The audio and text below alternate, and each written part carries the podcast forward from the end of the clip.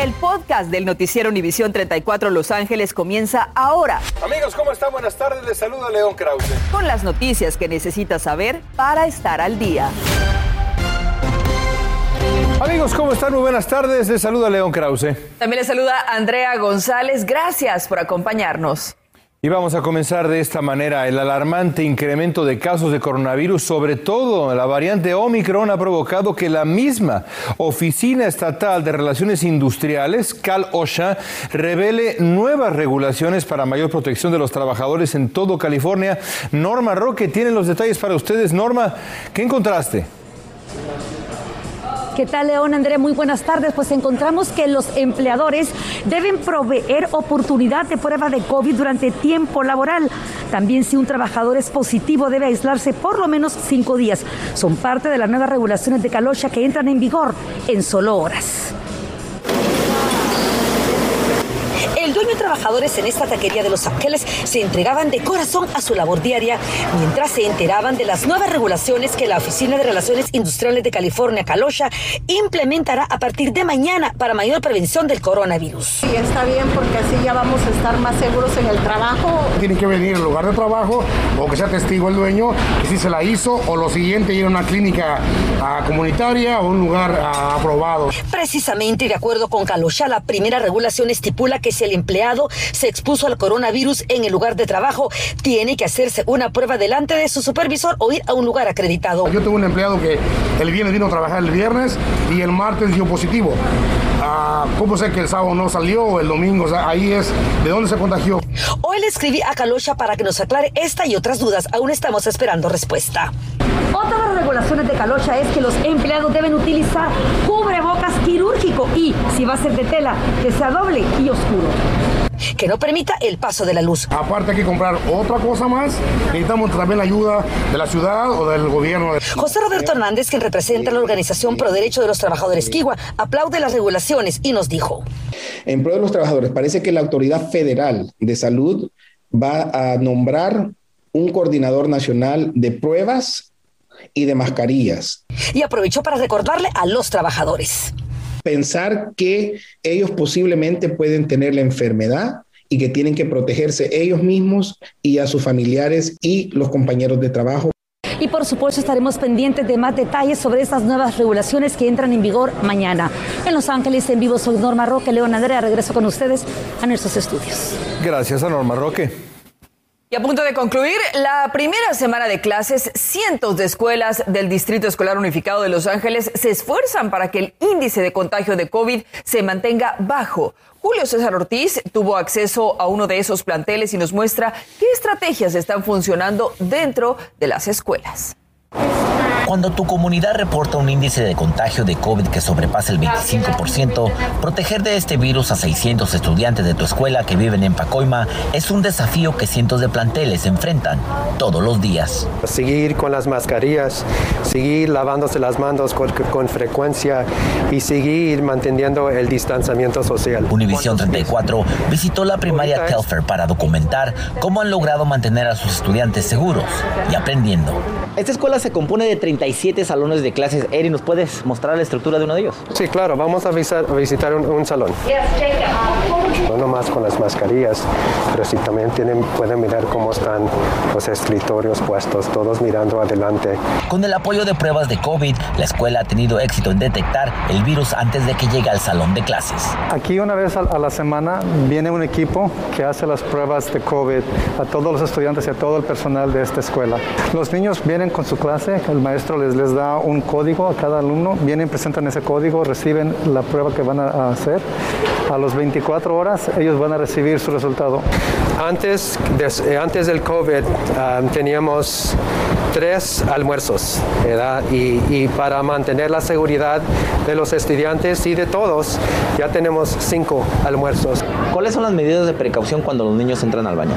Lo máximo es que podemos tener es cuatro, pero a veces miramos que van en parejos y es importante. La primaria Telfair es una de cientos en el distrito de planteles que ha prevenido brotes de contagio. De las más de mil escuelas, solo existen 26 reportes de brotes. También miramos a estudiantes haciendo ejercicio en sus clases de educación física con las mascarillas puestas, muy pocos estudiantes durante el almuerzo y durante el receso y bastante personal escolar asegurándose que los niños sigan las reglas de prevención contra el COVID. Estas estrategias se implementan en todo el distrito. Desde el Valle de San Fernando regreso contigo al estudio. Gracias, Julio César. Hoy seguimos cumpliendo con darle la información sobre la pandemia del coronavirus en el condado de Los Ángeles. La situación que se enfrenta es, que le digo, caótica. Hoy se reportaron 45.076 nuevos contagios, 45 muertes. Hay 4.175 personas hospitalizadas, 263 más que el día de ayer. Esta es la mayor cifra desde febrero del 2021. Hay 586 personas en unidades de cuidados intensivos, número que aumentó en 50 con respecto a los pacientes de ayer. Por otra parte, en el condado de Riverside se dio a conocer hoy la primera muerte de un bebé relacionada con complicaciones por el coronavirus. Según autoridades de salud, el bebé había sido diagnosticado con el virus, pero no dijeron si tenía otros padecimientos. No se dio a conocer el género del pequeño y esta muerte nos recuerda que el coronavirus no respeta edades. Hablamos de esto. Autoridades revelaron hoy estadísticas del crimen en las calles de Los Ángeles que están aumentando. Y Osvaldo Borraes está justo frente a la escena de un crimen en donde una mujer fue asesinada dentro de una tienda en el área de Hancock Park. Osvaldo, cuéntanos qué fue exactamente lo que sucedió. Adelante, buenas tardes. Andrea, muy buenas tardes. Esto todavía continúa bajo investigación. Vamos a pasar a las imágenes en vivo. Es una tienda de muebles aquí, Croft House. Estamos en la cuadra 300 del Boulevard La Brea. Lo que sabemos hasta el momento es que una persona ingresó, ha sido descrito él como una persona afroamericana, ingresó al interior de este negocio y al parecer agredió a esta mujer. Extraoficialmente no vamos a decir cómo, pero sabemos la manera que esta mujer fue asaltada y agredida y asesinada.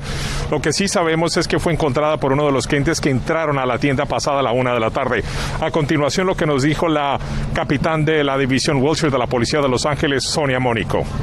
Entre medio de la una y dos de la tarde, desafortunadamente tuvimos una llamada de unos clientes que encontraron a una persona en ese establecimiento que ah, sufrió un ataque ah, ah, violento y este, desafortunadamente esa persona falleció.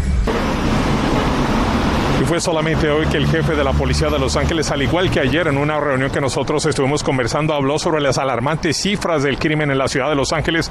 Sabemos que ha habido un incremento de 11% lo que se refiere a homicidios, también atracos, violencia, robos de automóviles y ahora esta situación. Incluso hemos estado reportándoles todas todos estos días donde un agente de la policía de Los Ángeles fue víctima de un atraco y asesinado desafortunadamente en el sur de Los Ángeles. Y ahora sabemos en estos momentos que la víctima, al parecer una mujer de 24 años fue agredida desafortunadamente de manera violenta. El sospechoso todavía continúa prófugo y los detectives de homicidios de la Policía de Los Ángeles están recabando información y video de las cámaras de los negocios adyacentes para tratar de lograr una descripción. Transmitiéndoles en vivo, yo soy Osvaldo Borrás. Regresamos con ustedes al estudio. Lamentable la situación de violencia que se vive en varias calles de Los Ángeles. Gracias, Osvaldo. Y es que escuchen, los homicidios justamente en el condado de Los Ángeles aumentaron en 94% del 2019 al 2021 y los robos de vehículos en un 65%. Así lo informó el sheriff Alex Villanueva, quien dijo cómo fueron creciendo los números. Hubo 145 homicidios en el 2019, 199 en el 2020 y 281 en el 2021. El jefe de alguaciles también dijo que los asaltos agravados aumentaron en un 14%. Estás escuchando el podcast del noticiero Univisión 34 Los Ángeles. Esta tarde tenemos buenas noticias para cientos de dueños de negocios hispanos. Todavía hay apoyo financiero disponible. Escuchen ustedes para ayudar a las empresas pequeñas que son restaurantes. Tenemos más de dos millones de dólares y el promedio de las becas que se van a otorgar después de que apliquen es como cinco mil dólares, que hemos visto es, es una cantidad muy fuerte para ayudar a estas empresas que tienen muchos costos.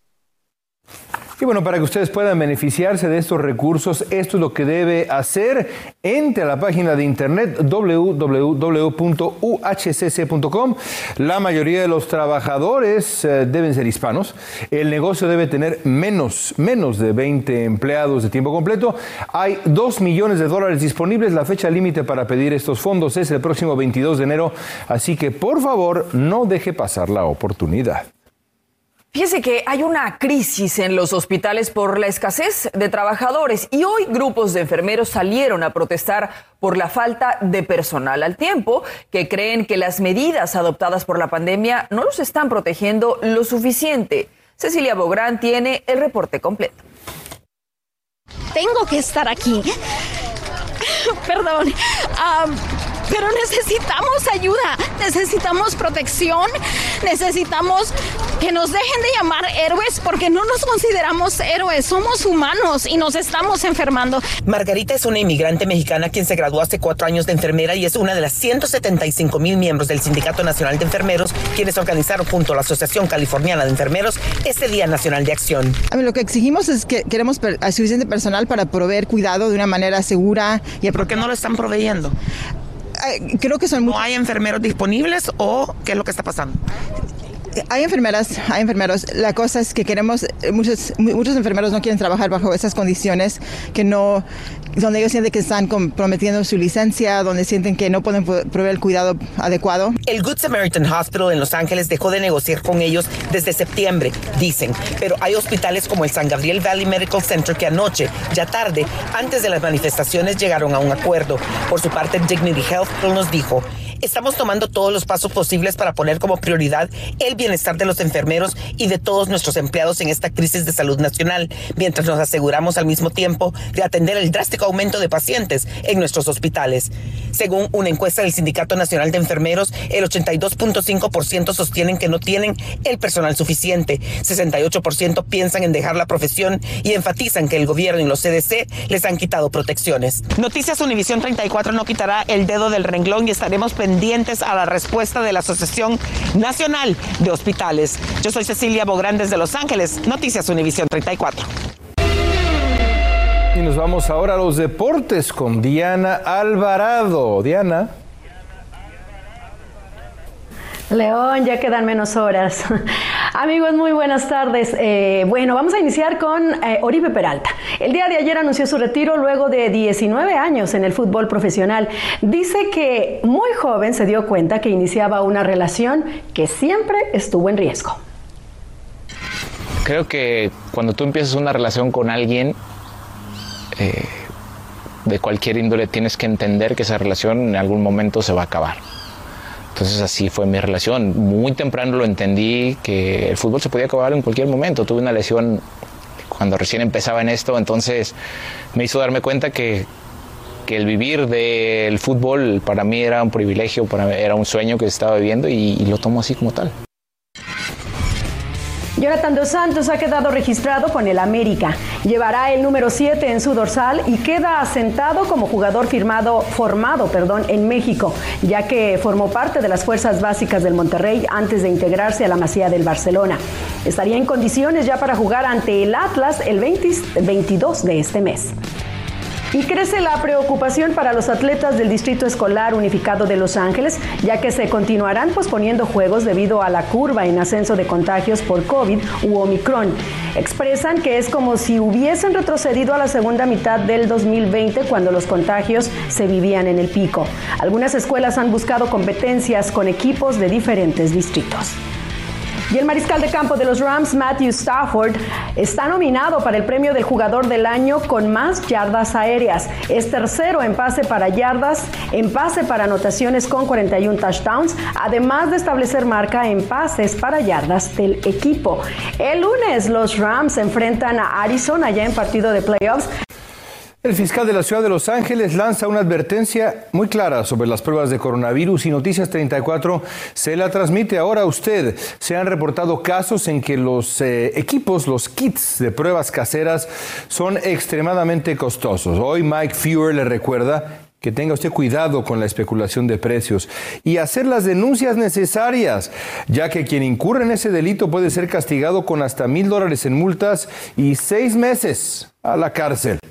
Llegamos al final. Gracias por acompañarnos. Gracias por escuchar el podcast del noticiero Univisión 34 Los Ángeles. Puedes descubrir otros podcasts de Univisión en la aplicación de Euforia o en univision.com diagonal podcasts.